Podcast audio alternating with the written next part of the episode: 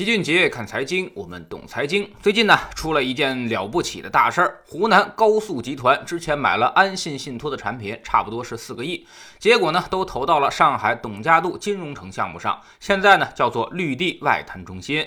而安信信托持有该项目开发公司中民外滩百分之四十五的股权，一共安信拿了一百七十二个亿，其中呢一百二十九个亿是优先，四十三个亿是劣后。所谓优先劣后，就是资金的级别，有风险那是优先先跑，劣后的掩护。而湖南高速集团财务公司买的那四个亿还算是优先级的，但最后项目出了问题，爆雷了，钱也拿不回来了。于是湖南高速集团就不断的起诉安信信托，说他们买信托的时候，对方是红口白牙，承诺了刚性兑付。我们老百姓的理解自然就是欠债还钱，天经地义。一开始也确实是这样的。今年八月，长沙市中院一审判决湖南高速集团胜诉，要求安信信托赔偿本金加上利息，还有违约金，各种律师费、差旅费，算下来呢得有五六个亿。但是安信信托是不服啊，决定上诉到湖南高院。就在十二月二十六号，也就是本周六，二审判决下来了，湖南高速集团凉了。二审判决他改判了。湖南高院认为，安信信托和湖南高速集团财务公司签署的相关协议系违规刚性兑付行为，属于是无效的。湖南高院支持安信信托上诉请求，判决撤销一审判决，驳回湖南高速其他的诉讼请求。也就是说，按照二审的判决，湖南高速集团一分钱都拿不回来，还得自己去承担五百五十多万的诉讼费用。按照我国现行法律制度，实行的是二审终审制，也就是说，湖南高院这个判决之后，双方不服也不能再上诉了。但是后面还有个再审程序，不过这个程序恐怕就比较困难了，除非有重大错误。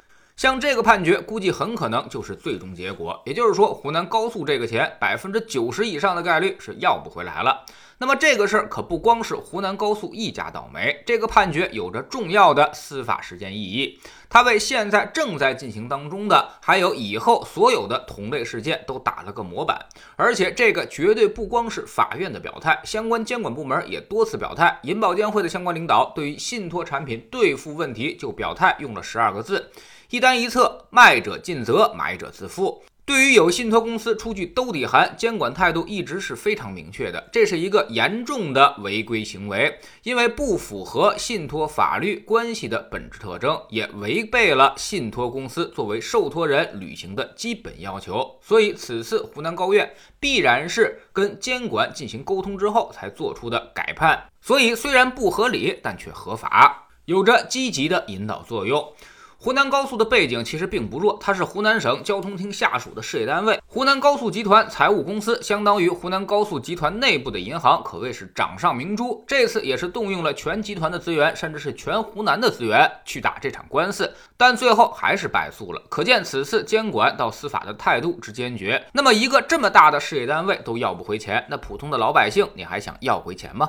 所以，其实，在知识星球粉丝群里面，老齐就多次强调，买信托的投资者可长点心吧，未来信托这一块可能会出大问题。不要再对刚性兑付抱有不切实际的幻想。无论信托公司告诉你兜底，还是他找的担保方承担兜底责任，一概全都不能相信。买者自负之前是监管的精神，现在已经变成了司法的精神。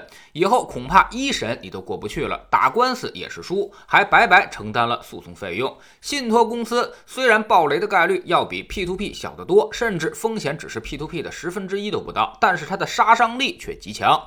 因为呢，起购门槛很高，动辄就是一百万、三百万，很多家庭甚至把一辈子的积蓄都压在了一个信托一只产品上。那么，即便它有百分之十的概率收不回来，你也是无法承受的。所以，千万千万要小心。最好的办法就是什么信托都不投。固收呢，始终是个火药桶，它会一层一层的爆炸，最外面那层就叫做 P2P，已经炸过一轮了。这东西自然是遵循着买者自负的原则，而且基本上都是刑事立案，即便人抓到了，也赚不出多少钱了，投资者也只能自认倒霉。第二层呢，就叫做信托，信托资产很多呢，也都是垃圾债性质的。你想想，他给你那么高的收益，一定是做不了贷款，也发不了债的资产，才会去搞信托，承担更高的成本。否则有百分之五到六的钱他不借，为啥要借那百分之十以上的钱呢？那么自然他的资产质量就肯定不如债券。前几年呢，经济扩张再加上金融扩张，信托行业是风生水起，掩盖了很多问题，并不是他能够还钱，而是很多信托都在借新还旧，通过资金池的滚动来遮遮掩掩。现在要控制信托规模了，那么它的资产质量不足的问题马上就会暴露出来。后面很快你就会看到很多信托暴雷的新闻了。有这个判决在，以后的投资者也就再也别想去打官司的事儿了。即使去告，你也只能是白白的承担诉讼费用。赶紧告诉你的父母家人，不光是信托，以后买任何理财也千万别相信任何形式的保本承诺。可以说，除了存款类产品之外，其他的保本保息那都是违规的。最后呢，自然也就在法律上无效了。那有人说，这些孙子骗人，难道就没人管吗？肯定会有人管的，行政处罚甚至是刑事处罚，那都是少不了的，让他们丢掉工作，甚至是蹲监狱。但问题是，你处罚他了，你的钱也要不回来了。所以这种事儿还是要提前防范，真出了风险，你再来找老齐，那时候我也没什么好办法。就像当时我们提。是 P to P 的风险一样，结果被无数人骂，说大平台根本没事儿。还有一些公司呢，给我们发了律师函，当时我们确实是没有证据，否则我早就交给警察了。所以有些话呢，只能说到这儿了。那些有风险的公司，我们也不能点名，否则会引来巨大的麻烦。至于你听不听，那也只能看你自己了。自己辛苦赚来的钱，自己对结果承担后果就好。知识星球秦爵的粉丝群，我们每周都会盘点组合的表现。上周市场继续反弹，我们的组合又创了新高。五个二组合今年回报已经超过了百分之二十四，而三三二组合也已经达到了百分之二十一。四四二组合这种傻白甜也超过了百分之十三，号称理财替代神器的三三三幺组合超过了百分之六点三，秒杀市面上同类产品。我们总说投资没风险，没文化才有风险。学点投资的真本事，从下载知识星球 PP 找齐俊杰的粉丝群开始。从今天起，我们将在粉丝群晚上的课程当中，好好的盘点一下这一年下来几个组合的具体表现，以及分享一些投资的方法和感悟，给这一年的收获做个总结。欢迎您来收收听收看。知识星球老齐的读书圈里，我们继续讲《结构性改革》这本书。这本书呢，内容信息量极大，包括经济结构、如何调控房地产、控制房价、如何应对外部冲击、防范金融风险，全部都有涉猎。一个最懂经济的实干型官员，给我们全方位的做出了经济现状的解读。看完这本书，你起码就知道未来上面到底要干什么了。知识星球找老齐的读书圈，每天十分钟语音，一年为您带来五十本财经类书籍的精读和精讲。现在加入之前讲过的一百八八十多本书，您全。都可以收听收看，算下来每本语音书呢才不到一块五毛钱。